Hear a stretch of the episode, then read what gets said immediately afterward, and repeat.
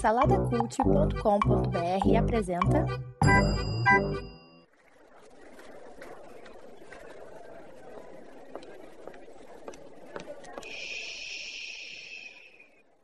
Que comece o Super Pot Show! Saudações joviais ouvintes! Diretamente dos estúdios asiáticos orientais, não sei, do Salada Cult, está começando o episódio de número 67 do Super Pocket Show!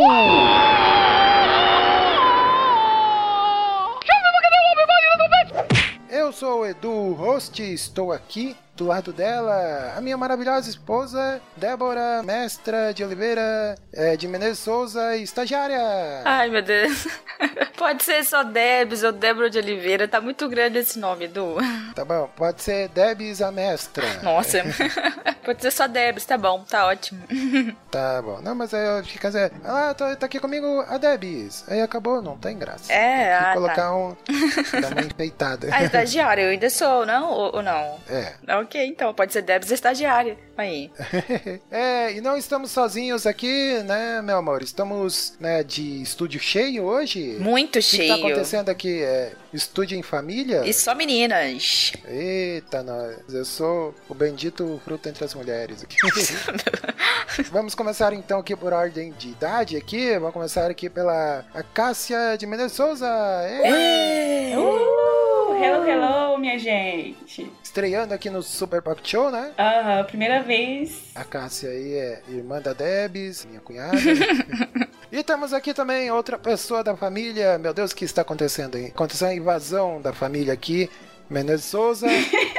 temos também ela aqui, Keila de Menezes Souza. Ê! Olá, galera! Annyeonghaseyo! Nem sei se é assim que fala. Ei. E temos também aqui uma outra Débora, né? A gente nomeou ela aqui de Débora número 2, né? Pra diferenciar. Temos aqui Débora Alves. Seja bem-vinda. Obrigada, gente, pelo convite. Então é isso aí, sejam todas muito bem-vindas aí nos estúdios do Super Pocket Show, né? E vamos lá, e não podemos esquecer, tem mais uma pessoa que precisa apresentar, que não é uma pessoa, né? Mas a gente trata ele como pessoa, que é o nosso estagiário Orelha, o estagiário. Calma, Orelha, calma, eu sei que tem muita gente, Orelha, fica calma, fica tranquila aí. Então tá bom. É, mas muito bem-vindas aí, né, minha gente? É, eu sempre ofereço aqui para os nossos convidados aqui, convidadas agora no caso, a gente oferece uma bebidinha aí. Nós temos aqui água, temos chá e tem também o famoso suquinho gummy, né? E o que, que vocês vão querer beber aí, bebericar? Eu vou ficar com a água. gente, o que que é suquinho gum? O que, que é sucugão? Suquinho gummy? Então, uma bebida especial aqui que só experimentando, né? Você vai sair daqui saltitando depois. Eu vou de água então, porque eu tô desconfiada. É, Ah, nem então eu tá tive coragem de tomar esse suco pois é, por isso que eu fui logo na água. É, mas não não é suquinho batizado, não. É só com extratos naturais. Eu acho que eu vou de suquinho gummy, hein? É? Olha, aí sim, hein? Vamos lá, então. Ai, ai. E Debs, meu amor, você vai de quê? Vai de água? É, sempre água, com certeza. É, eu vou de suquinho gummy aqui, né? Que né, sempre dá aquela refrescada no calor, né? Que a gente tá gravando aqui. Mas é isso aí, minha gente. Vamos lá sobre o que iremos falar aqui hoje, minha cara nobre mestre e esposa. Então, hoje a gente vai tentar entender por que, que a produção coreana ou a gente está sendo invadido por, pela cultura coreana e entender os- as suas produções, seus filmes e doramas e não sei o que. Então a gente vai falar ba- basicamente hoje sobre a Coreia do Sul e tudo que tem lá, curiosidades, enfim, é isso que a gente vai falar hoje. Isso, exatamente. Todo mundo aí, as meninas estão vestidas aí com o hanbok, né? Acho que é hanbok, eu não sei como é que, não sei como é que pronuncia. Hamburgo. Hanbok. É, deve ser alguma coisa assim, porque é, o jeito que escreve nunca é o jeito que pronuncia, né? A pronúncia é bem diferente. É assim, olha, olha, olha. Ai, meu Deus do É céu. um gato? Meu Deus. Essa é a linguinha do Embromation. É tipo o portunhol, né? Você vai falar, não, pero que estamos aqui, vamos gravar este podcast. Vamos hablar um pouquinho. Hablar um pouquito. É, se há governo, sou contra, se não há, sou também. Meu Deus. Tá demais ele. Gente, tá bizarro isso. Ai de endurecer, mas nunca perder a ternura e blá blá blá. mas é isso aí, a gente não pode continuar sem e antes para a nossa perguntinha da vez.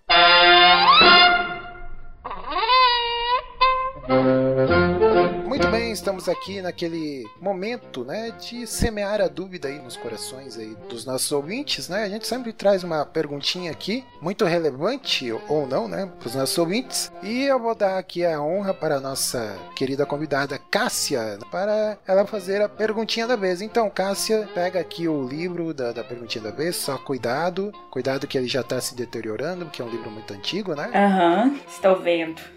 Pode abrir naquela página aí que tá marcada. Vamos lá, qual é a perguntinha que temos hoje? Antes, eu só quero dizer que eu estou muito honrada, tá? De estar fazendo a perguntinha da vez, pegando este livro sagrado em minhas mãos. Era o seu sonho, né? Meu ai, ai. Então vamos lá para a nossa perguntinha da vez. Qual fato histórico você gostaria de presenciar? Eita! Olha aí, ó. Temos em nosso meio aqui duas estudantes acadêmicas de história, né? Tem a Keila, né? E a Débora aqui também. É, acho que podemos começar por elas, né?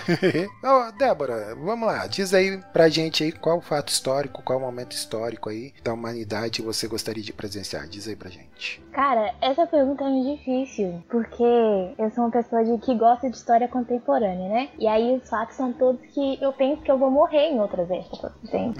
Mas é. é, eu gostaria de estar, eu acho que quando as caravelas chegaram aqui no Brasil, e eu gostaria de avisar todos os índios que aquele povo tinha que morrer, entendeu?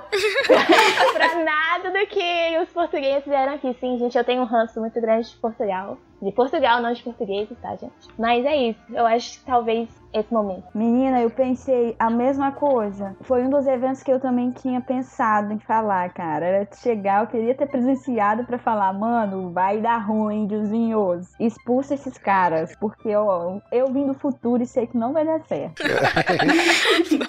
Sintonia, hein, amiga? Eu já posso falar o meu? Pode, pode falar. Aham. Então, um evento que eu particularmente considero importantíssimo para a humanidade como um todo é que eu queria estar no momento lá que a pessoa descobriu que o café poderia dar uma bebida muito boa. Olha só. Esse era o momento que eu gostaria de ter participado para falar para esse carinha aí, falar, olha, parabéns. Você salvará os dias de milhões de pessoas nos próximos anos de existência na Terra, porque é uma bebida maravilhosa. Eu discordo, hein? Tinha que ser na África, né, gente? A origem lá na Etiópia.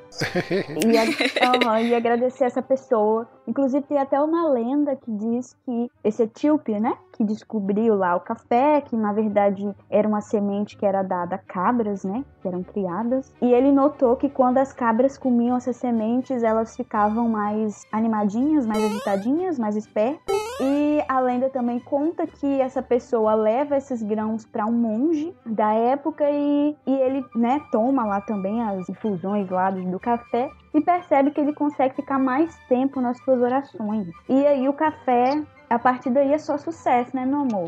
Não se sabe se essa lenda tem algum fundo de verdade, mas, enfim, acabou chegando a nós e é uma bebida maravilhosa. Então eu gostaria de ter presenciado esse evento, se ocorreu, né, do, do lá. Tem toda uma mística aí, né? É, mas só tem que tomar cuidado porque você sabe que interferir, pelo que a gente conhece aí da cultura pop, dos filmes aí, de ficção científica, interferir na linha temporal pode dar ruim, né? Então você vai aplaudir só de longe lá, não pode falar com, com o cidadão. Nada de falar com ele, né? É, vai que distrai ele e ele não cria o café, aí fica complicado. Pois é, né? Ver uma beldade dessa rara, dando parabéns. É. Gente, que isso? Ia assustá-lo mesmo. Muito bom, muito bom. E você, Debs, meu amor? Que, que momento histórico você gostaria aí de estar presente? Olha, eu acho que não seria nada grandioso. Não sei se tem outras pessoas que queriam ver esse momento, mas eu gostaria de ver, na verdade, só assistir mesmo a cena da pessoa que que a gente considera, meio que considera o marco, digamos assim, da microbiologia, de entender que existem esses seres menorzinhos, né, que não são vistos a, a olho nu. E aí, lá no, pelo, lá no século XVII, a gente tem o, o Anthony van Leeuwenhoek, eu não sei se é assim que falam dele, é, ele, ele tinha como hobby mexer com lentes, né, e tal. Então, meio que ele criou o que a gente considera o primeiro microscópio, né. E aí ele pega uma águazinha lá da chuva, enfim, e começa a, vis a visualizar o que que tem ali, né. E aí aí ele, ele observa alguns seres vivos ali presentes naquela água e que ele chama até de animáculos, né? Pequenos animaizinhos, porque ele não sabia exatamente o que aquilo era, né? E eu acho que deve ser uma cena muito impressionante, porque quando ele viu aquilo, caraca, tem umas coisas muito menorzinhas aqui se mexendo, né? Enfim,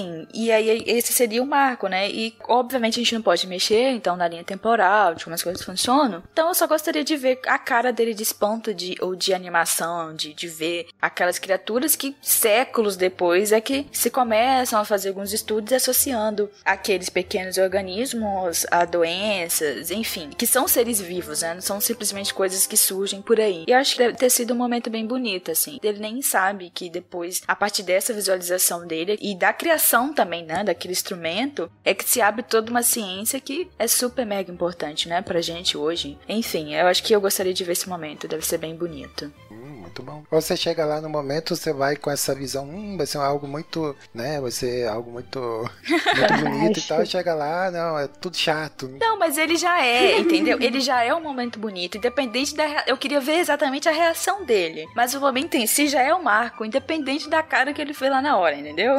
Gente, é. uma vez bióloga, sempre bióloga, né? É, exatamente. Eu falei, eureka, eureka, descobri eureka. aqui o um negócio. é, é. Bom, e já que ninguém me pergunta, eu, eu vou Não, falar, faltou né? Cássia. Faltou Cássia. Olha, eu já sendo esquecida. Primeira vez que aparece, já tá sendo esquecida assim.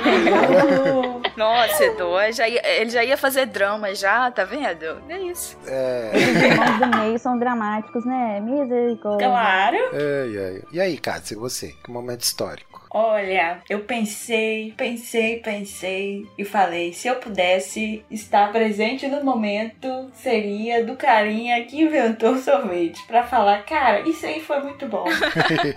muito bom. Ajudou a gente no calor, entendeu? É gostoso e valeu aí porque é muito bom. Nossos agradecimentos. A quem criou o café, o sorvete. Infelizmente, Débora, né? Os, os portugueses vieram. Infelizmente é isso, né? É. E vamos aceitar essa realidade. Sentar e chorar, né? É. é. mas eu queria acrescentar aí o do. Já que a gente tá falando de invenção, ah. acho que o, o inventor do, do ar-condicionado aí merecia um, um, prêmio Nobel aí também, né? Porque é uma invenção muito útil, né? Mas, cunhado, ah. a gente não tem ar-condicionado, a gente tem ventilador. A gente tem que agradecer a quem inventou o ventilador. Quem é, exatamente. também, né? Mas é, então eu. A Débora acabou roubando aí a minha opção, né? Eu também queria presenciar esse momento histórico aí, né? Quando os portugueses estivessem chegando aqui no Brasil, eu ia falar pros índios, ó, vai chegar uma galera aí, mas pode tacar a flecha, não deixa. não deixa descer ninguém. Capitão Nascimento, não vai, não vai subir ninguém. Não aceita espelhinho, não. Ninguém sobe. É. pode tacar machadinha, pode tudo que tiver de arma aí, pode tacar. Não deixa ninguém descer, não, porque vocês vão se arrepender. Eu vou enganar vocês com espelho, vou dar espelhinho para vocês. Mas é isso aí, eu, eu, gostaria de estar nesse momento, momento histórico aí, né? De não deixar os portugueses atracarem aqui no Brasil. Só se fosse inglês. Inglês aí podia ser que a gente estaria falando inglês hoje. Ah, toma vergonha essa cara, Edu. A gente ia ser explorado, mas pelo menos, né? já tá falando, tá falando inglês hoje. Cancela essa fala. Do, Edu, no começo da discussão, que. Ai, ai. É. Vai virar outro episódio. Vai render, vai render. Eu sou fã do português. Eu acho o português mais bonito que o inglês. Não, o português brasileiro. Também Sim, o português brasileiro. Não, o brasileiro faz tudo melhor, gente, que Portugal, Sim, gente. Claro. Exatamente. Eu acho melhor a gente ir pro, pro tema, então, né? Vamos, vamos. É, vamos. A gente ah. grava, gente, sobre esse assunto depois. Tô vendo que eu já suscitei a discórdia aqui entre o pessoal aqui.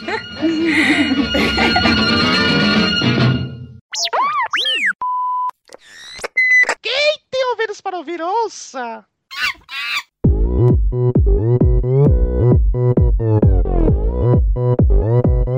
Opern Gangnam Style. Gangnam Style. Então é isso aí, minhas jovens. É, Estamos aqui por um né, um motivo especial para falar aí sobre cultura coreana. Então, é, é, eu vou querer saber de vocês aí, depois, eu vou querer saber de vocês como que vocês chegaram nesse submundo das produções coreanas, né? É, nessa deep web, essa deep web da cultura pop, né? Praticamente. Abaixo da cultura coreana só tá, eu acho que só estão as novelas turcas, né? Aquelas que passam na Band, não tem? Nossa. Ah, Aham. Eu acho que mais, né, cultura mais não mainstream que a gente consome, eu acho que só as novelas turcas mesmo, né? Mas hoje em dia, é, a minha visão pelo menos, né? Hoje em dia ainda é um consumo bem de nicho, assim, né? A gente ouve falar bastante aí de, de produções coreanas e tal, agora com os streamings, Netflix, por exemplo, a gente tem bastante acesso, né? Eu, como gosto bastante de cinema, a primeira vez que eu topei com uma produção coreana foi com aquele filme Old Boy, não sei se vocês já assistiram. não, né? nossa, Old Boy. falar. Que o- os americanos fizeram a versão horrorosa, né? É, mas tem. A primeira vez que eu vi um filme coreano e tal, ou algo coreano, foi esse filme, né? Então, é, pra mim, ele já se destacou, assim, pela estética, pela forma de montar a narrativa e tal, né? E agora, mais recentemente, em 2019, a gente teve aí um, um filme coreano, sul-coreano, né? Ganhando o Oscar e de melhor filme, melhor filme estrangeiro, né? Que eu acho que deu um pouco mais de visibilidade, assim, né? Eu acho que ficou mais em evidência essas produções e tal. E o- o público, nós aqui do, do Ocidente, tivemos mais contato com esse tipo de, de produção, né? Tem até um nome, depois a gente pode falar aí, que é uma onda cultural coreana, né? Que a gente ouve falar que eu acho que é Hallyu. É, Ha- Isso. é alguma coisa assim. É, Hallyu, Ah. né? Uhum. Que daí tá se espalhando pelo redor do mundo aí. Bom, vocês aí, Débora, Cássia e Keila, a gente chamou vocês aí porque vocês aí a gente sabe que consomem mais há mais tempo do que a, eu e a, e a Debs, né? É, vocês consomem bastante produção sul-coreana, né? Aí, aí vocês podem falar um pouquinho mais. Queria ouvir da Débora. Diz aí pra nós, Débora. Como que você entrou nesse submundo aí das produções coreanas? Como, como foi seu primeiro contato? Quando que você começou a gostar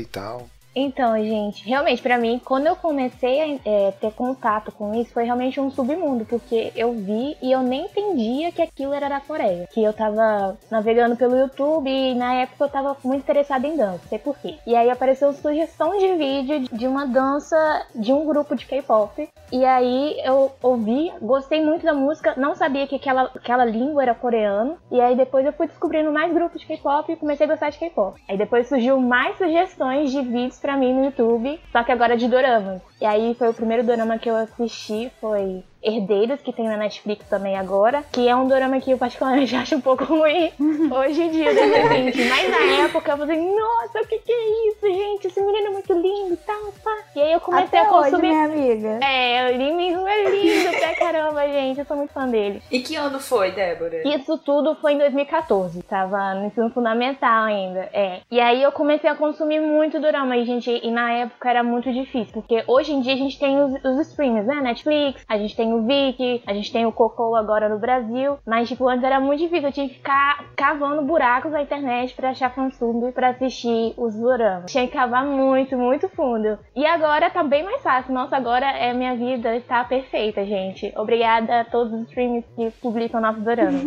Pois é, interessante, né? Aí eh, você foi procurar por dança e já entrou no, no, no K-pop, aí já foi pra drogas mais pesadas depois.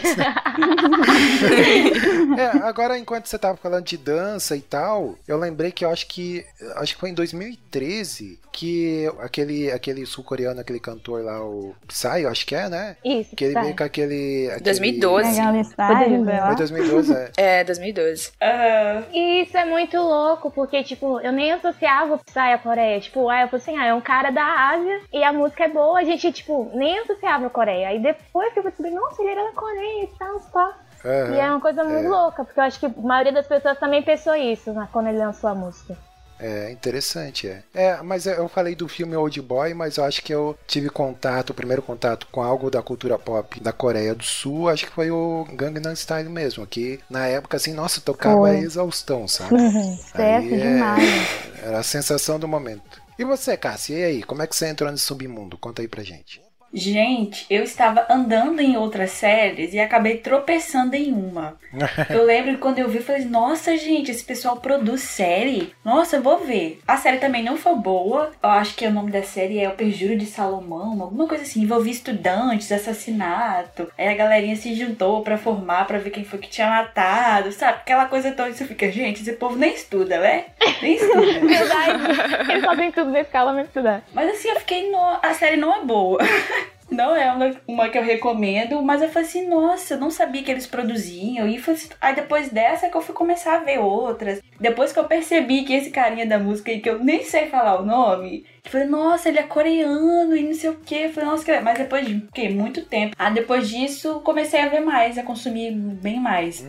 Séries e filmes coreanos, sul-coreanos. Música nem tanto. É, Eu acho que a- o YouTube, internet em geral, né? Os próprios streamings, como a Netflix, eu acho que favoreceram também esse acesso, né? Do, do pessoal descobrir algo e poder consumir mais conteúdo, né, né? Através desses canais aí, né? E Keila, você foi por esse mesmo caminho? Como é que foi isso daí? A, a sua irmã viciada que. É interessante, né? Porque na verdade a gente na nossa infância sempre teve contato com alguma produção é, asiática, né? Os desenhos que a gente via, os animes, né? Da vida aí que a gente adorava na infância. Mas eu nunca tinha me atentado de saber de que lugar exatamente veio aquilo, né? E o drama, os, os dramas sul-coreanos, que é o que me interessa mais, a questão da música, nem tanto, é mais os dramas mesmo. Eu fui assim descobrir e me atentar para essas produções foi muito recente, inclusive, 2017, né? Que Cássia estava assistindo um drama sul-coreano chamado Black, que eu super indico, que é muito bom. Tem a Netflix ainda, tá lá disponível no catálogo. E eu gostei muito daquele drama, muito mesmo. E me iniciou assim, né? Ah, vou continuar vendo essas produções. E daí eu tô viciada até hoje. É, ainda dá tempo de largar ainda. Ai, ai. Pois é, cara. E esse drama acabou me marcando e fui continuando aí nesse mundo, nesse submundo, como você disse. E tô aí até hoje, assistindo. É, não, eu- eu tô aqui zoando como se fosse uma cultura é, ruim, né? Mas é, é só de, de brincadeira mesmo, né? É porque realmente a gente é muito acostumado a consumir cultura a pop, principalmente norte-americana, né? Tudo que vem de lá. Exato. do- dos sim. Estados Unidos e tal. Eu tive um certo estranhamento quando comecei, por exemplo, com esse, esse lance do Parasita, né, que, que ganhou notoriedade e tal, e eu comecei a procurar por outros filmes do mesmo diretor, né, e outras produções coreanas e tal. E daí eu fiz meio que uma maratona de alguns filmes, inclusive do mesmo diretor de Old Boy, que ele tem a chamada trilogia da vingança, né, que são dois filmes, um anterior ao Old Boy e um posterior, né? Tem aquelas tramas também com plot twist e tal. E você vê assim que a, a, num primeiro momento você realmente estranha, porque tem aquela dificuldade de você reconhecer o- os personagens, porque à primeira vista todo mundo é parecido, né? Eu não sei se vocês tiveram também essa, essa dificuldade. Hoje em dia vocês já conseguem identificar quem é quem e tal, né? Ou, ou pelo menos diferenciar um sul-coreano de um japonês ou um chinês e, e tudo mais, né? Não, a minha dificuldade hoje é pronunciar os nomes, que eu nunca sei pronunciar os nomes. Débora está aí de prova. Não, mas eu, eu acho que essa é uma dificuldade pra todo mundo. Porque eles têm, eles têm nomes muito. que às vezes quando você vai romanizar o Hangul fica muito diferente. E mais, a mais ainda pro, pro português. Aí, tipo, eles falam tudo errado mesmo. Mas a gente fala, é aquele opa lá, amiga. A gente acha ele muito talentoso. Aí a gente se encontra. É, o que faz tal drama. Débora, o que é Hangul? Hangul é o alfabeto coreano. Mas até que, igual você tá falando aí, de identificar, ah, esse é coreano, esse é chinês. Até que eu consigo identificar de boa. Que você começa a assistir, você percebe, cara, eles são diferentes. Não dá pra você, sabe, colocar tudo do mesmo balaio e dizer que são parecidos, assim. É, tem questão da cultura também. Tipo, é só deles abrir a boca a gente já sabe que se é coreano ou não. Porque o idioma é outro, né? Também. Tem É, o, o lance do, do idioma, eu pelo menos tenho bastante dificuldade de identificar as palavras ou né, as expressões, porque não é que nem outras línguas latinas ou anglo-saxãs, né, que você consegue ali identificar, por exemplo, ah, ele falou, sei lá, deu um bom dia. É, é tudo muito é estranho, assim, é uma língua bem diferente mesmo do que a gente está acostumado, né? É, é, por curiosidade, eu até tava vendo no YouTube aqui, ah, tipo, cursos de, de coreano, né? Aí tem lá desde o, da alfabetização e tal, até bem legalzinho assim. A professora ela vai explicando é, o significado de cada símbolozinho daquele, né? Aí vai juntando ali, tipo, ah, isso aqui é uma vogal e tal, não sei o quê. Só que na hora de falar, por mais que eu já tenha assistido assim e tal, não consigo identificar o que exatamente eles estão estão falando. Por exemplo, ah, no inglês você, o pessoal fala ah, good morning, né? Aí você consegue identificar, bom dia. Mas no coreano é muito difícil, assim. Eu não sei se vocês já conseguem identificar alguma coisa ou tem essa dificuldade também. Eu acho que é questão de familiaridade, tipo, de você ouvir bastante. Tipo, do inglês a gente vai conseguir ter um- uma interpretação maior porque a gente tem mais, mais convívio com ela, com a língua. Tá em contato sempre, né? Isso. Já o, o, o chinês, o japonês, o tailandês, o coreano é mais difícil pra gente porque a gente nunca teve contato com isso, entendeu? Eu acho que, tipo, pro coreano conseguir entender algumas. O coreano, homem, a mulher coreana, entender é, algumas palavras em chinês, por exemplo, vai ser muito mais fácil que a gente, porque ele já tem mais similaridade com o idioma. Uhum. É, aí eu tava vendo ela, ela tava ensinando como falar é, irmã mais velha, e, e até tem uma curiosidade, por exemplo, que pro homem chamar a irmã mais velha é uma palavra, e pra mulher chamar a irmã mais velha é outra palavra, né? Então não é a mesma palavra pro, pros dois, né? É, pelo que ela falou aqui, eu, eu não sei pronunciar, né? Mas se for ler é, livremente é Nuná, né? Nuná é quando o homem tem uma irmã mais velha, ele vai chamar ela de Nuná, né? Isso. Ou, ou Nuná, não é alguma coisa assim. Muito bem. Isso, isso. Amamos a dramatização. É. E pra mulher chamar a irmã mais velha dela é Oni, é Oninha, né? Alguma coisa assim. então, então você vê Aham. que tem é, é, é muito vasto, né, o vocabulário deles, né? Sim. Aparentemente, usa- vendo só esses exemplos aqui. E tem uma outra curiosidade que eu vi lá, por exemplo, olho. Olho é nu, né? Que é N-U-N, né?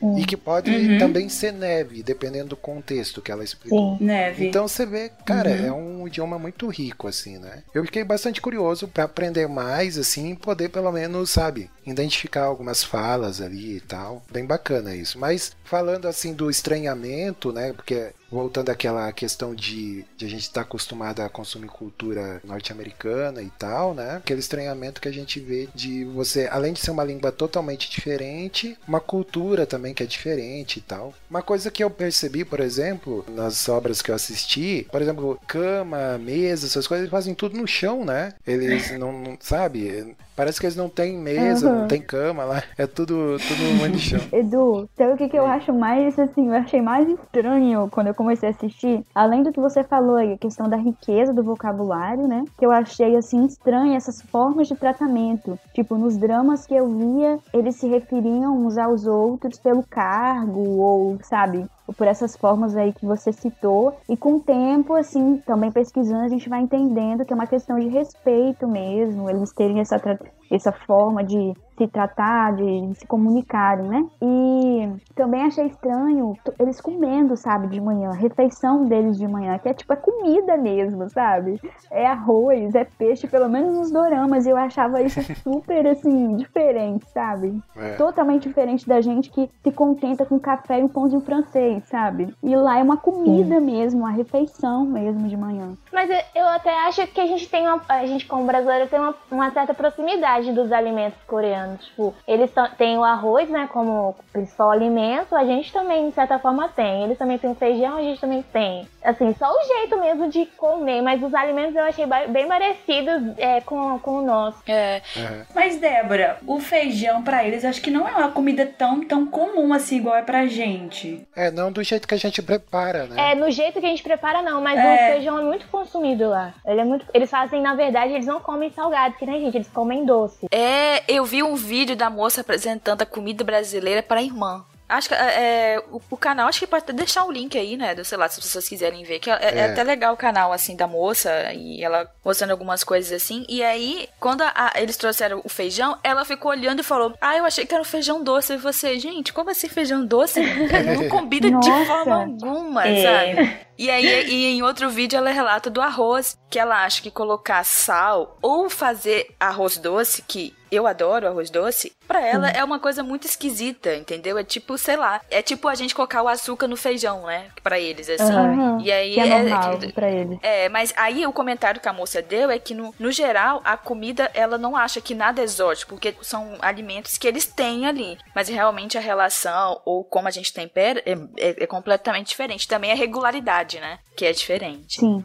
Uhum. É, o arroz deles é sem sal, né? Eles acham estranho a gente comer colocar sal no arroz. Essa mesma moça aí, o, o canal é coreaníssima, né? Ela é uma coreana, namora um brasileiro. Agora eu não sei se ela mora aqui no Brasil ou mora na Coreia, né? Mas é, ela fala português assim e tal. Mas daí ela tava falando, né? Dessas diferenças, né? Realmente estranha do, do arroz a gente colocar sal. O mais engraçado é que eu ouvi ela falar de colocar açúcar no tomate. Falei que como assim, cara? Açúcar no tomate, mulher? Não, aí já é demais. Aí já... Tá, e na salada de fruta. Salada de fruta, é. E picolé também. Picolé de tomate. Meu Deus. Essa é nova pra mim. É, mas eles estão certos porque, né, tomate é uma fruta, né? Ai, não sei. é. A gente não pode julgar muito, né?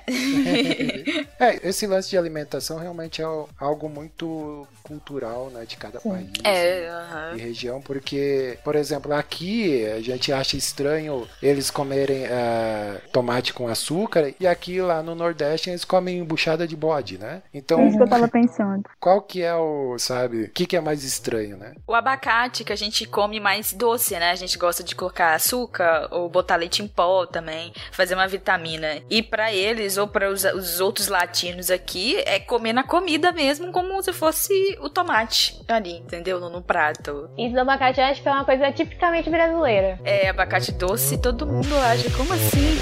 Oppan Gangnam Style.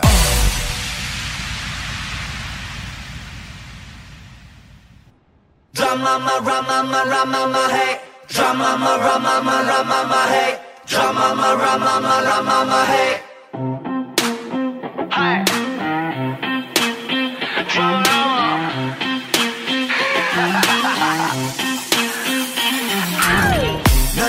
Bom, e falando sobre essa onda cultural aí, alguém quer falar alguma coisinha sobre isso? Como que essa onda cultural coreana? Então, eu tava lendo, né, que eu também fiquei assim curiosa porque realmente tá dominando, né, o nosso cenário cultural atualmente e lendo um pouquinho sobre, né, esse sucesso, essa expansão aí da cultura sul-coreana, ela vem no final ali dos anos 90, quando o governo sul-coreano ele passa a turbinar mesmo essa indústria cultural, a indústria criativa do país e a fazer incentivos assim constantes para movimentação desse setor, né? E tá aí dominando o mercado mesmo musical e de produção de, enfim, do mundo atualmente, né? E achei interessante que o, lá tem esse Ministério da Cultura da Coreia, e se eu não me engano, tem uma pasta só para K-pop, sabe? Para gerenciar Sim. essa, essa pasta aí do K-pop. Eu achei isso assim muito interessante. E a visão que eles têm, né, da cultura, né, desse investimento cultural, que, como eu disse, não, não é um gasto, né? É visto mesmo com investimento que vai trazer retorno. E isso e, e tem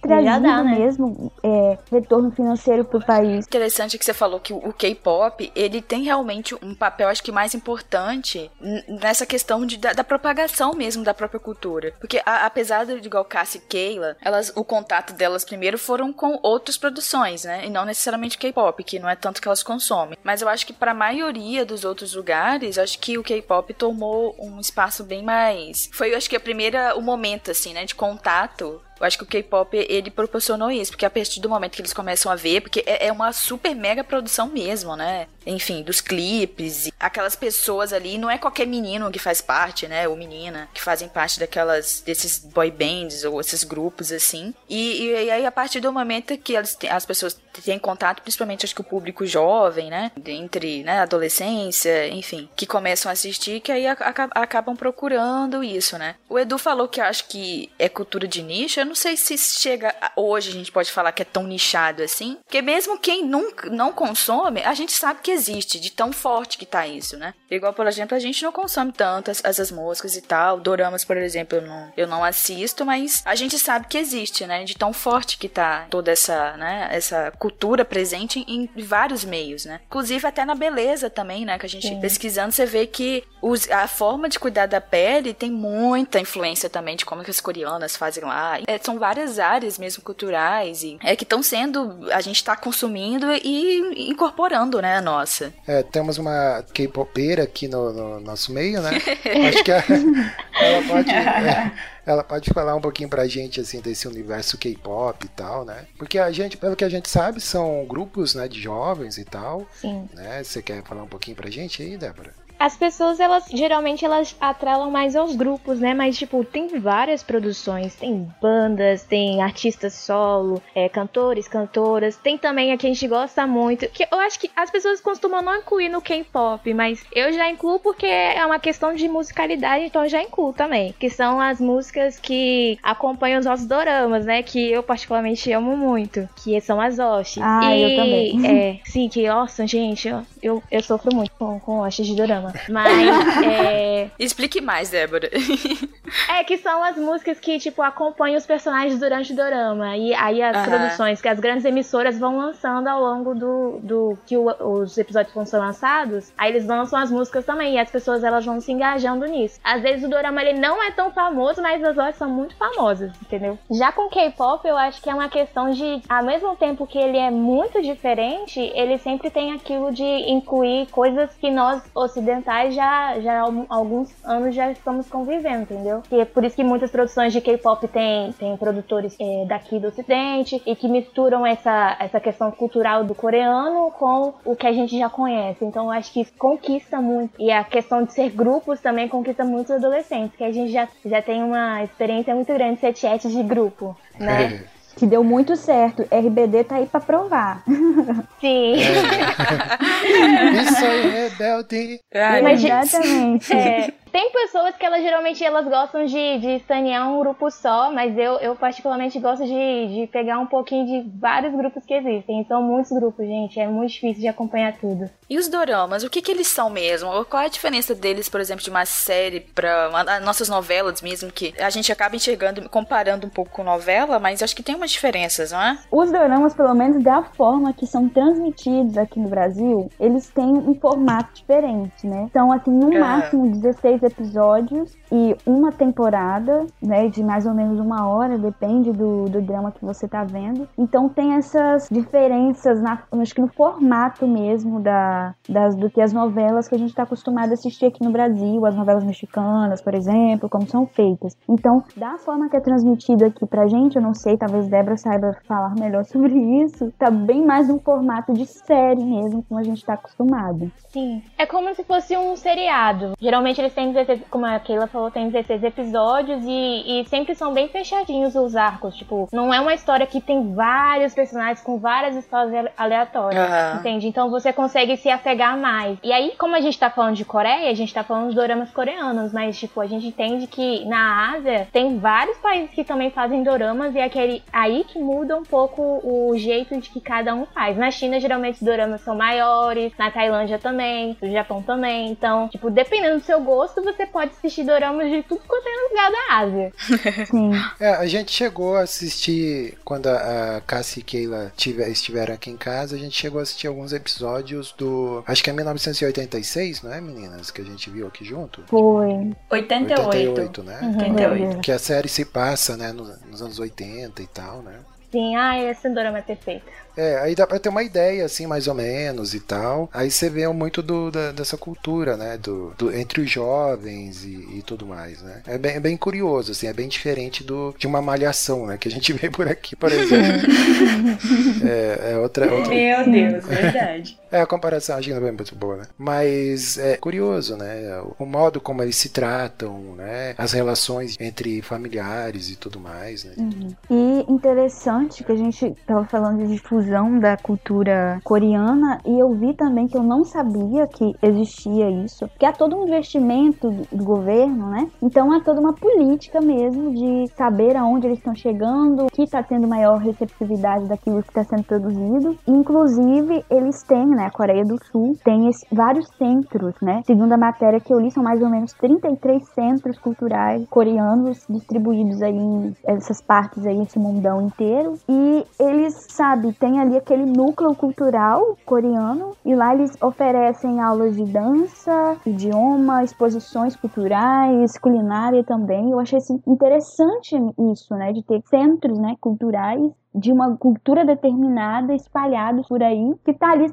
sendo um ponto que tá chamando atenção para aquilo que tá sendo produzido, sabe? Eu achei interessante isso, eu não sabia que existia em São Paulo, no caso Se aqui no formou Brasil. um certo tipo de, de indústria é, cultural mesmo. Eles comercializam a cultura deles pro mundo inteiro. Eu acho que vai ser uma coisa muito louca. Exatamente. E, e, tipo, rende bastante, tá sendo um movimento de investimento bastante rentável pro país ao longo é, mais pouco mais de 20 anos, que é um tempo aí que o governo passa a investir de fato nessas produções, né? E o turismo tá sendo assim um outro setor que graças a essa difusão cultural tem crescido muito lá. Inclusive brasileiros, por exemplo, tá sendo assim cada vez mais procura pro via é, a procura de viagens, né, com destino para Coreia do Sul, por exemplo. Então, assim, outros setores acabam ganhando dinamismo maior né, a partir dessas, dessa ampliação, né, de, dessas produções que estão sendo enviadas para outros países. É, o, o lance do K-pop ali, de vez em quando pipoca alguma notícia, né, dizendo que integrante do grupo lá acabou se, se suicidando e tal. Tem um pouco de pressão aí também, né? Como em qualquer ah, área do entretenimento, né, que ah, precisa ter um acompanhamento e tal, psicológico até pros artistas, né, não tá livre de acontecer esse tipo de coisa, né? Então, às vezes é meio triste assim quando você ouve uma, uma notícia dessa, né, que tem essa, um pouco dessa pressão também e tudo mais. É aquilo, né? Nem tudo são flores, né? Então, aham, é, por Exato. exemplo, a, essas produções, né? Esses grupos, principalmente de jovens aí nessas bandas, né? Então, lá na Coreia do Sul, justamente por causa desses investimentos, lá eles têm uma fábrica mesmo de talentos, né? Empresas especializadas em montar bandas, em selecionar jovens para esses grupos musicais, em treiná-los e e moldá-los assim da forma que o mercado quer que eles estejam. Por exemplo, cirurgias plásticas, se um jovem selecionado, né, para formação de uma tal banda precisar de alguns ajustes entre aspas na sua aparência física, na sua estética, a empresa se encarrega disso. Então é todo um programa mesmo que vai selecionar esses jovens e a moldá-los de acordo com o que o mercado quer para ser vendido, né? E tudo isso gera consequências, com certeza, na própria pessoa, que na verdade acaba sendo reduzida numa mercadoria, né? Tem esse lado aí sombrio da questão. Eu acho que também não, a gente não pode vincular o K-pop da Coreia, sabe? A gente tem que também olhar do lado da Coreia do Sul, que é um dos países que tem um alto índice de, de suicídio. Isso, então, é. de alguma forma, isso pode refletir também no K-pop, entende? Não tirando o fato que é uma indústria realmente que mexe muito com o psicológico das pessoas. Geralmente, as fãs dentro da Coreia são muito, muito, muito agressivas. Algumas das fãs, né? E aí, isso meio que faz a, que o idol, que a, gente, que a gente chama, que é a pessoa que fica famosa dentro desses grupos, ela meio que tenha que criar um personagem pra agradar sempre a todos os lados. E aí, às vezes é difícil, né, você viver não sendo você mesmo. É, mas no mundo do entretenimento em geral é, é dessa forma, né? Então é, não, é, não é uma exclusividade da cultura sul-coreana, tem na cultura norte-americana, em qualquer outra que tenha produção de massa e tudo mais, né? Aí vai, vai ter eh, esses, esses casos, né? É, não, se a gente for olhar um pouco na história, por exemplo, a época dos Beatles, né? A época dos Beatles, nossa, era uma histeria é, assim coletiva, né? Do, do- dos fãs e tal, quando do tinha show e tudo mais. Então são, são meio que ossos do ofício, assim, né? É, coisas que, que acontecem nesse, nesse tempo aí. É, Mas eu acho que, tipo, da questão dos fãs da Coreia é uma coisa é, que, tipo assim, eu como uma pessoa que sempre fui tiete, eu sempre gostei muito de outras, outras coisas além da, da, da música coreana, né? Mas eu acho que é uma coisa realmente anormal, assim, de ser fã, tipo, de você, por exemplo, a pessoa tá, ela é uma idol, né? Tá andando na rua e a fã começa a perseguir ela, tipo, dentro da casa dela, do hotel, roubar o roupa íntima, essas coisas super bizarras, sabe? Então, tipo, é uma coisa que eu fico, tipo, nossa, isso é muito anormal, muito anormal mesmo. E recente a gente viu notícias assim de cantoras suicidaram. Você chegou a ver, Débora? Sim, sim, teve vários. Eu acho que 2019 foi o, o, o surto na Coreia. Sim, tipo, na faixa de 28 anos, sabe? Jovens mesmo, assim, pessoas desse meio, sabe? Então. Sim, eu, pelo pouco que eu li, assim, sobre o país e a cultura coreana em geral, eles têm muita questão da cobrança, né? Essa cobrança de estar de, de estar no topo e tal e tudo mais. E também eles trabalham muito, né? Então é, é aquela coisa que entra naquele modo, né, de automático ali e tal, e há muita pressão social às vezes, né? Então é. O ser produtivo, né? Uma regra, assim. É, exatamente. É. E você vê, por exemplo, a gente viu Parasita, é, você vê que a gente tem essa ideia, essa noção que o, a Coreia do Sul é um país é, bem desenvolvido e tal, tecnologia, né? A gente consome muito dos produtos deles é, por aqui também, tipo a Hyundai, Samsung, LG, a Kia Motors, né? São todas indústrias coreanas, né? Então a, a gente imagina que lá existe também a questão da, da pobreza, como qualquer em outro país e tal, né? É, eu pelo menos tenho uma visão assim, pô, primeiro mundo e tal, todo mundo bem sucedido, todo mundo com oportunidade e tudo mais. Sem dúvida que é, a, lá, assim, provavelmente a qualidade de vida das pessoas é, é muito melhor do que em países subdesenvolvidos, né? Mas tem também essa, esse lado, né, que mostra, né, as pessoas vivendo em condições insalubres, assim, e tal, enfim, né? Tem, tem esse lado aí também, né? É interessante. Que, que o Parasita trouxe isso pra gente, né? É muito claro, assim, né? É, eu acho que isso é uma coisa que os, os, dramas meio que maqueiam. Eles, eles oferecem uma Coreia meio que distópica, que parece que tudo é perfeito, sabe? Você tá faltando você encontrar o seu grande amor. Mas é, quando a gente vai. É, é isso. Mas quando a gente vai estudar um pouco sobre, sobre a história da Coreia, a gente vê que é, foi uma batalha muito grande para eles venderem a imagem que eles têm hoje. E mesmo assim, é, é, é como o Brasil. O Brasil é um país subdesenvolvido, mas a gente é muito rico, sabe? A gente tem condições para melhorar, mas a desigualdade social é uma das coisas que a gente não vence. E eu acho que lá também é essa questão da desigualdade social, de uma pequena parcela ter muito e uma grande parcela ter pouco, mesmo sendo um país rico e desenvolvido. É, cê, ô Débora, você falou da história da Coreia aí, né? A gente nem, nem chegou a, a mencionar, né? Porque hoje existe a Coreia do Sul, a Coreia do Norte e tal. Uhum. Você, ok, lá e gostariam só de dar uma, uma breve, uma breve, assim, pincelada sobre a história da Coreia, porque que há essa divisão e tudo mais? Vocês querem falar um pouquinho sobre isso? Você quer, Keila? Pode falar, Débora.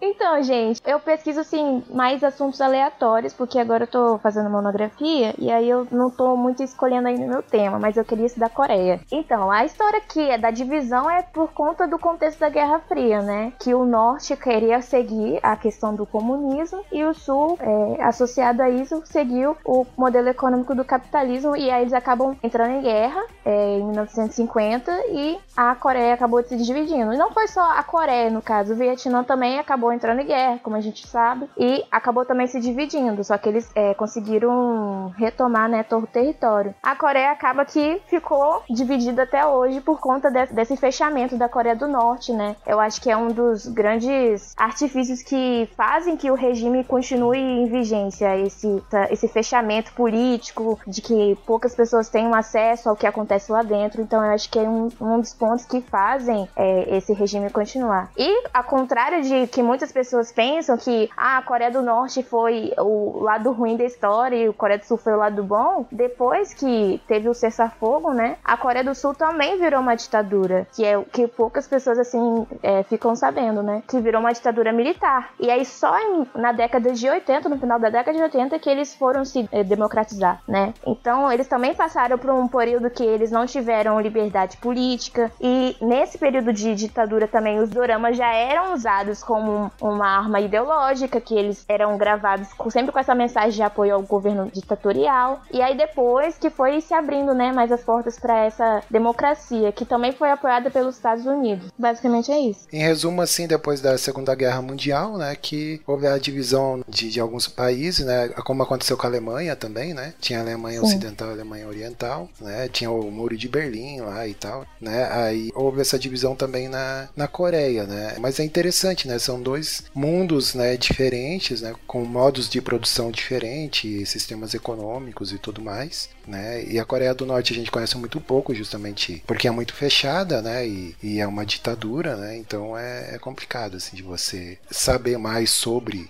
essa cultura. Embora eu já, já vi canais no YouTube, canais de viagem, de, de pessoas que viajam pelo mundo e tal, de visitarem a Coreia do Norte e tal, poderem filmar lá e tudo mais, né? Claro que tem uma- algumas regras, mas assim, você pode ir lá visitar, não é proibido, e só que tem algumas restrições lá que são inerentes, né, da, né, da- daquele governo e do modo como eles né, administram as coisas lá, né? Mas é interessante, né, essa, essa divisão entre esses dois Sim. mundos aí. É, até hoje a guerra houve só o que eles chamam de armistício, né? Armistício. É armistício ou armistício? Agora não, não sei.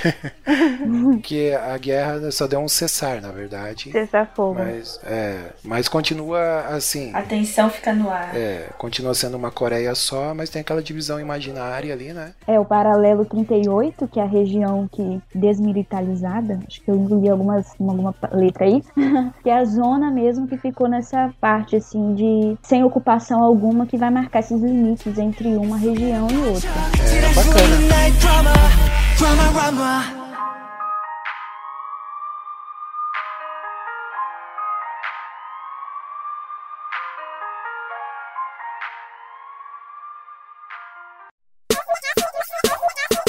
Baby.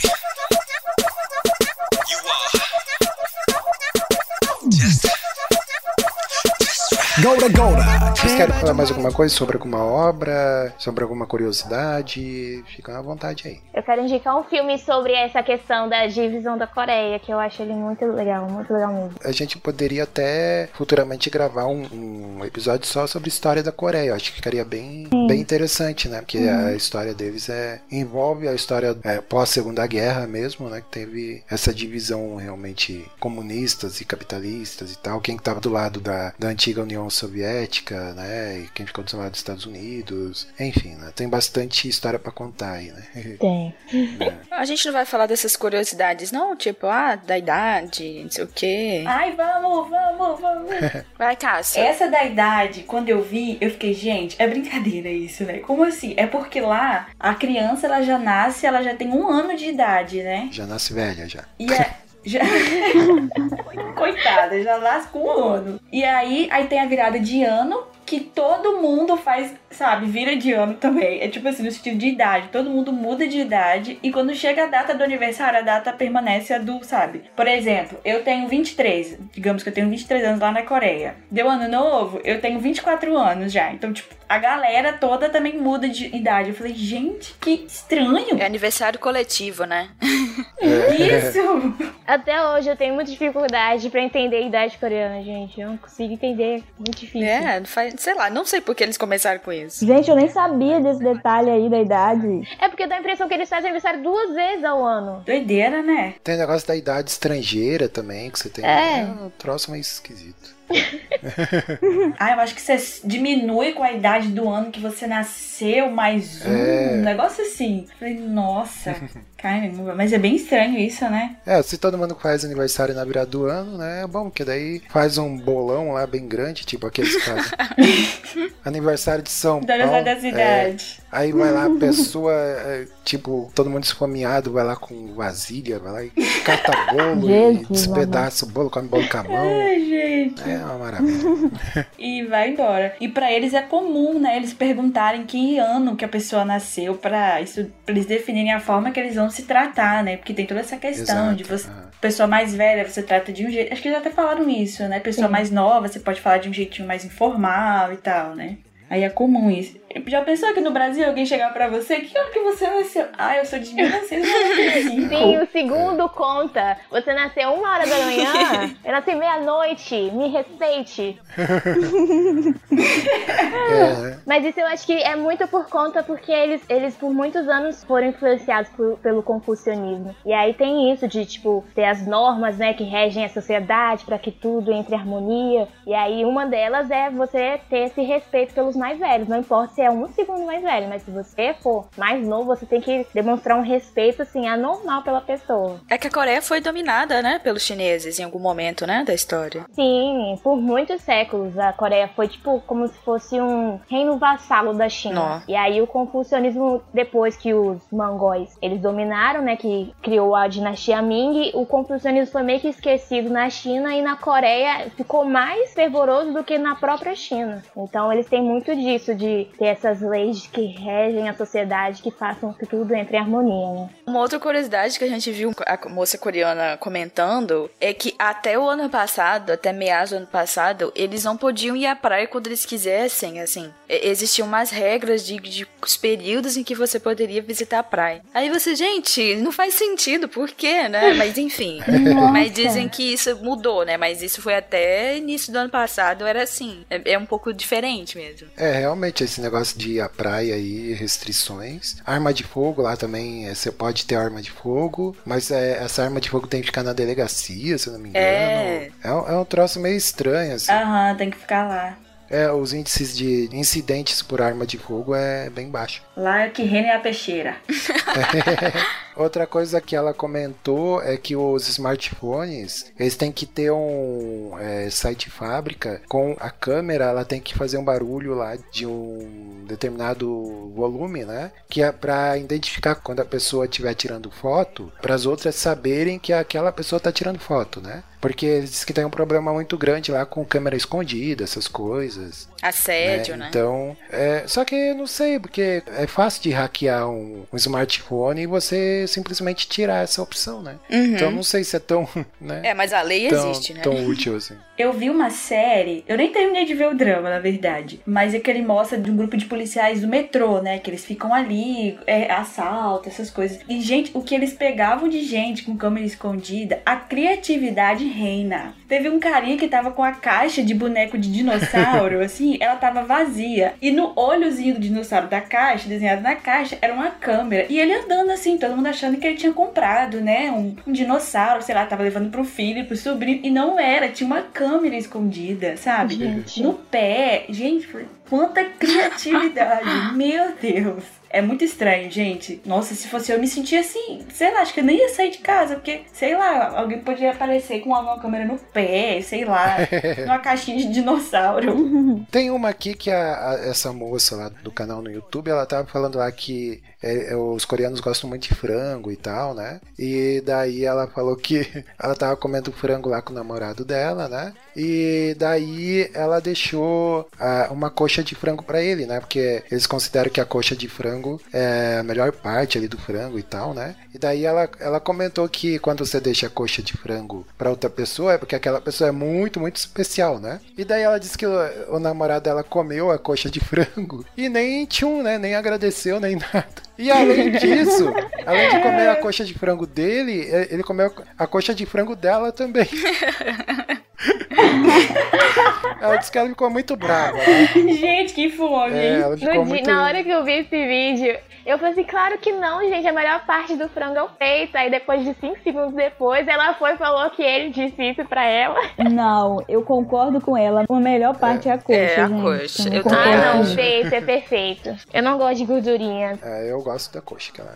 Eu vi um drama que é tipo uma cantada quando uma pessoa chama a outra pra comer lamen na Sim. casa dela. Tipo, você É, eu também já vi Aí isso é em tipo uma cantada, sabe? É um sentido muito. É um código. Sabe? Tipo, vamos lá na minha casa. Eu falei, nossa, gente. Chega pra mim assim no ouvidinho dela e fala: Bora comer um lamen?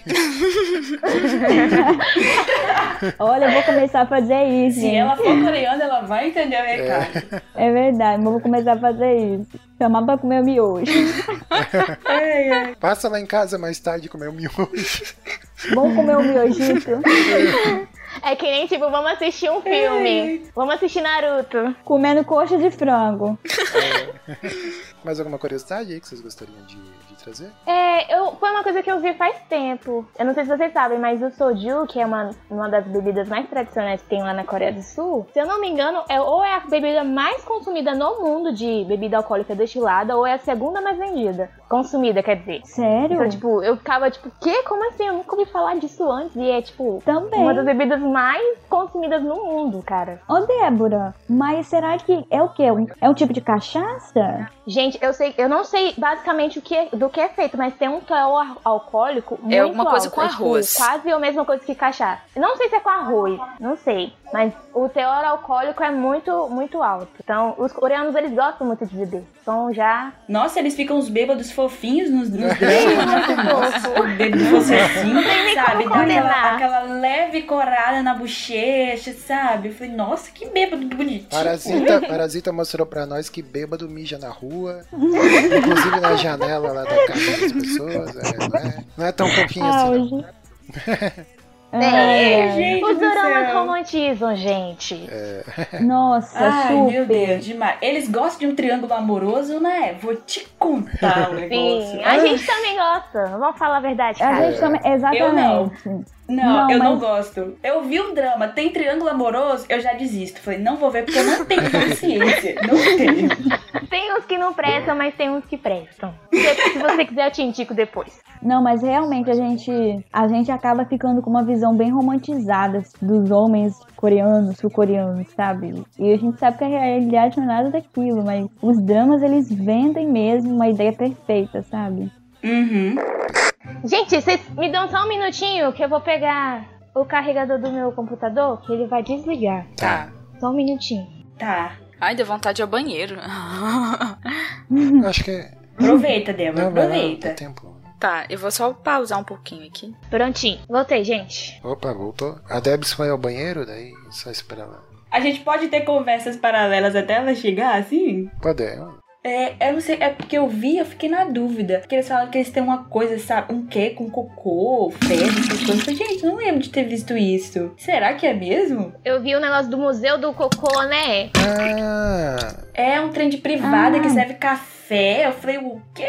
Não, na verdade é um museu, museu de privadas, de, de todos, assim, modelos e tal, né? E o próprio museu é, ele é no formato de, de uma privada gigante, né? Aham, eu vi e falei, nossa, gente, disso eu não sabia. Mas o que é bizarro é. Um acervo de dezenas de vasos históricos, cocôs de metal, es- estátuas de gente fazendo o número 2. Será que tem uns fazendo careta, hein? Né? Pois é. Cássio, meu Deus. Tipo aqueles que sofrem de constipação, sabe? Que tem que fazer aquela força de. Voltei, gente. Ô, amor, você saiu o papo aqui, agora é cocô. Agora eu tô falando de cocô coreano. Uma coisa que eu acho que a gente deveria ter, assim, pelo menos falado, acho que um pouquinho mais, que Débora citou, mas acho que acabou ficando junto com a frase da questão do, na questão do suicídio e tal, que é o padrão de beleza, né? Que eles são bem rígidos, assim, quanto a isso, principalmente pra mulher, né? Sempre é mulher, né? Sempre é a coitada da mulher que sofre mais com essas coisas. Guerreira. E você vê que eles, eles produzem muita questão de produtos de beleza, sabe? Aquela coisa que muito deixa a pele. Eu fico, gente, como é que eles conseguem ter uma pele tão lisinha, sem livres de espinha, assim, sabe? Eu falei, nossa, será que se eu comprar esses produtos fazem efeito em mim? Olha só, já tá vendo, né? Como essas coisas influenciam a gente. Mas de ter, sabe, aquela produto que branquece mais a pele, aquela coisa toda. E a mulher tem, sabe, tem que ter aquele rostinho fininho, um rostinho de fofa, sabe? Pernas super finas. E plásticas, sim. sim. Sim, eles investem muito em cirurgias plásticas. Falei, nossa, gente, deve ser uma pressão bem grande, principalmente pras mulheres, essa questão assim, E, desses. ô Cássia, a gente, a gente percebe isso nos próprios doramas também, né?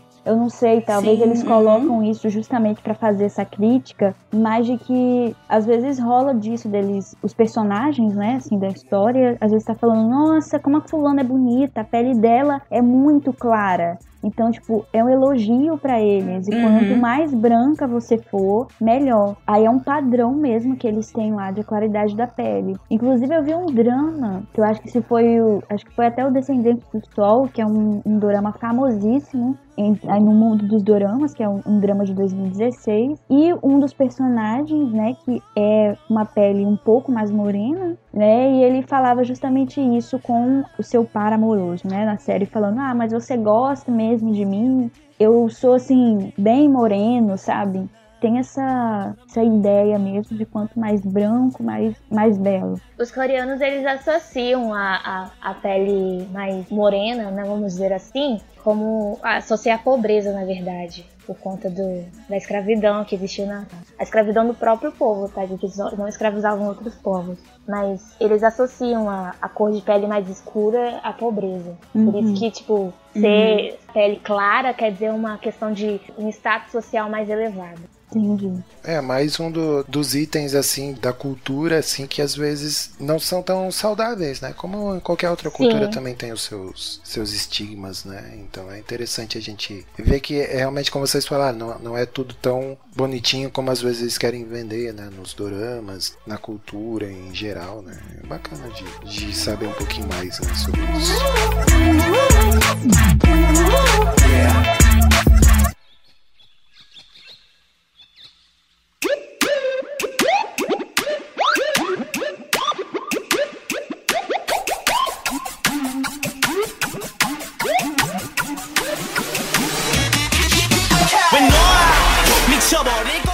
pra terminar aí esse episódio, o que, que vocês acham aí da gente fazer um top 5 aí, né? De indicações aí pra quem quer adentrar nesse submundo aí da, cultura coreana. Aí cada uma de vocês aí pode falar. Pode ser é, relacionado à música, filme, série, o que vocês quiserem aí, né? Ah, Débora, você quer começar aí? Quer falar aí pra gente? O que, que você indicaria aí pra quem quer começar? Olha, eu vou indicar doramas, que eu acho que é o que eu mais entendo aqui. Eu vou indicar o dorama chamado eh, Reply 1988, que eu acho que é um dorama que introduz muito a gente a vida cotidiana coreana, sabe? É, de como que tudo isso que a gente vê hoje, como isso já era, já era muito tradicional em 1988, que é um drama de nostalgia, deles pensarem o que, que eles gostavam naquela época, no que, que era famoso, e que às vezes a gente faz um link no que, que eles gostam hoje em dia também. E é muito divertido. Tem triângulo amoroso, infelizmente, mas que até o final a gente não sabe com quem ela vai ficar. E eu acho que isso é o mais legal que é uma trilogia, né? Esse é o último da- de uma trilogia de séries e que eu acho que é o mais legal dos três. Então, Reply 1988. Sim, eu só vi dois, só consegui ver dois. Então esse é o melhor, esse é o melhor, gente. Falo com, com seriedade aqui, ó. Carimbo Débora Dorameira. Selo Débora de qualidade. É. e tem no Netflix, né? Sim, tem no Netflix. Legal, legal. Graças a Deus. É. E aí, ah, Keila, você o que, que você indica aí pros nossos ouvintes? Então, eu tinha pensado numa indicação, só que levando em consideração que a Netflix é uma plataforma mais popular, assim, para poder assistir, né? Então, acho que eu vou indicar um que eu sei que está lá, então, para quem quiser seguir as nossas indicações, vai ser mais fácil de encontrar, que é o que eu citei anteriormente, foi o primeiro drama que eu vi, que eu super recomendo, que é o Black, que é uma mistura aí, um misto de investigação criminal, drama, o romance um pouquinho assim de leve. Então tem toda essa, essa pegada aí, de, essa mistura de gêneros que, e uma história que consegue prender bem a, a pessoa até o final do drama. Então eu indico aí pra você. Ah, muito bom. E você, minha querida cunhada Cássia, e aí? Então, eu vou recomendar, recomendar um drama. Foi o segundo drama coreano que eu vi, que eu falei muito bom. Eu super recomendo ele. Pra alguém que pergunta, fala, assiste esse. que é Stranger, tem na Netflix. Ele é de investigação, não tem triângulo amoroso, não tem essa pegada romântica, o que eu gostei bastante. E mostra um detetive, um- uma detetive, na verdade, que é a minha atriz favorita, na verdade. E um promotor, eles resolvendo um assassinato, que envolve muita coisa, sabe? Tem corrupção política, tem aquela coisa, sabe, da empresa poderosa que domina a galera, assim, sabe? Tem, tem tudo isso, tem um monte de coisa lá. E é muito bom, eu gostei demais. Super recomendo. Show de bola. Eu e Debs, né, a gente só assistiu coisas assim por tabela, né, que foi indicado.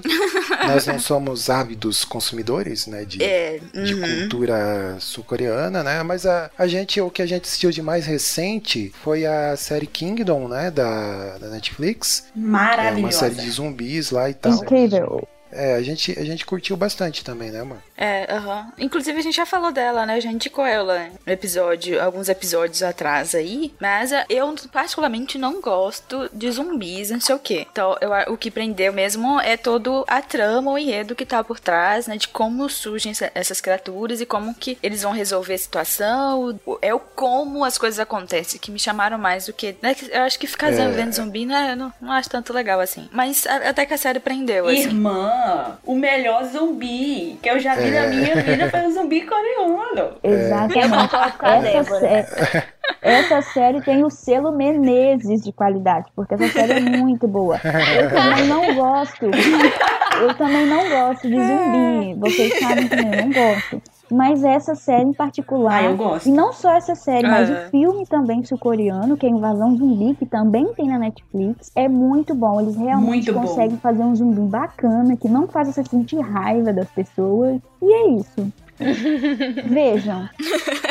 Ah, Edu, aquele outro filme que a gente viu, que as meninas me indicaram também, que tá na Netflix, a gente viu na Netflix, agora eu não sei se, ela, se eles estão lá, que é, Acho que é o- Rastros de um do Sequestro. sequestro lá, como é que é o nome? Rastro de um sequestro. É, é esse filme que a gente, é, então inclusive foi as meninas mesmo que indicaram, que é um rastro de sequestro, que é bem legal, ele também tem uma trama bastante interessante que é umas reviravoltas, tem umas coisas assim que, que são Aham. imprevisíveis, né? Assim, no filme. Aí te prendem bastante. E aí, pra quem não tiver visto, é um filme bastante legal pra ver também. Show de bola. É, co- como eu comentei antes, é, Parasita em evidência e tal, eu fui procurar mais filmes coreanos. Eu fiz uma mini maratona, né? Eu assisti a trilogia da Vingança, que é o do diretor lá do Old Boy, né? Muito boa. É, Senhora Vingança e o Acho que é Senhor Vingança, né? O, o terceiro filme, ou ao contrário. São muito bons, assim, é sanguinolência, né? Sangue espirrando na tela, né? Tem, tem bastante, igual Old Boy. Sangue assim. nos olhos. Sangue nos olhos, aí tem história de, obviamente, de vingança e tal, né?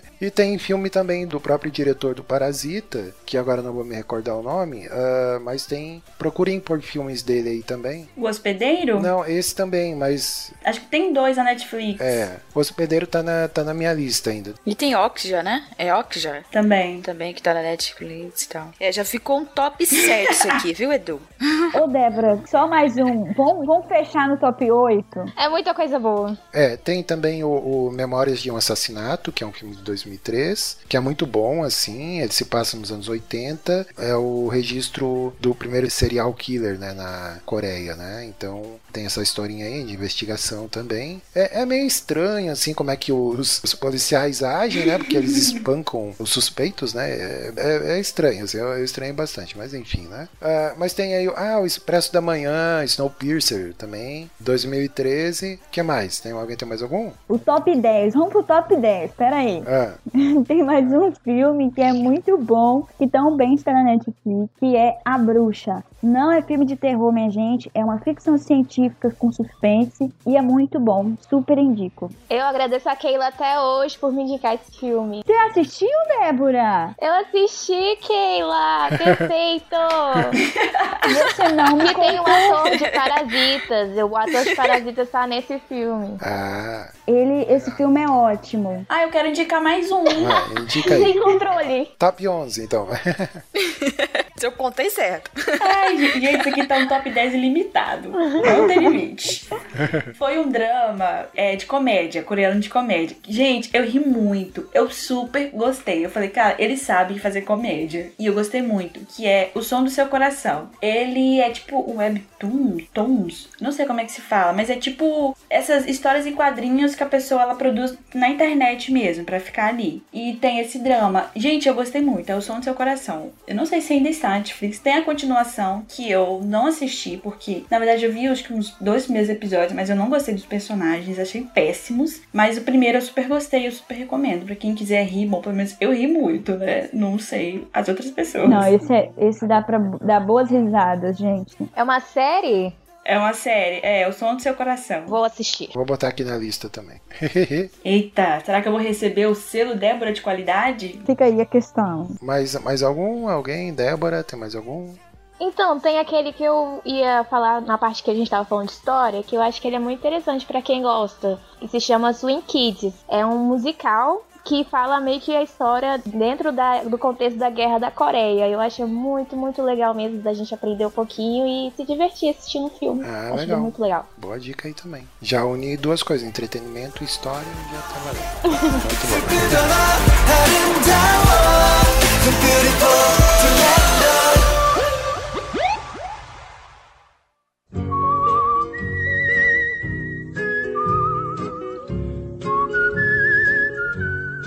Então é isso aí, meu jovem. Chegamos aqui ao final de mais um SPS maroto, asiático, né? De olhinho puxado.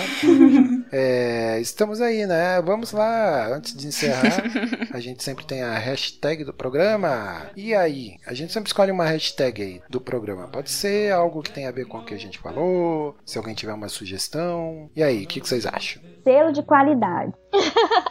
Selo de qualidade, coxinha de flango. Ou preconceito. Ih, olha isso aí já deu problema. Essa coxa de, é, coxinha de flango é boa. Ou é duas dora, as Dorameiras. dorameiras, é isso? Dorameiras. Dorameiras. dorameiras de plantão. É, ou selo das dorameiras, sei lá. Dicas das dorameiras, né? É, eu acho que pode ser tipo dica das dorameiras e coxinha de flango. Coxinha de. Coxa de frango para o seu amor. Isso. Então tá bom. E tem aquela da cantada, né? Do comer lá. Vamos comer lá. Bora comer lá, comer? amigo? Quer comer miojo?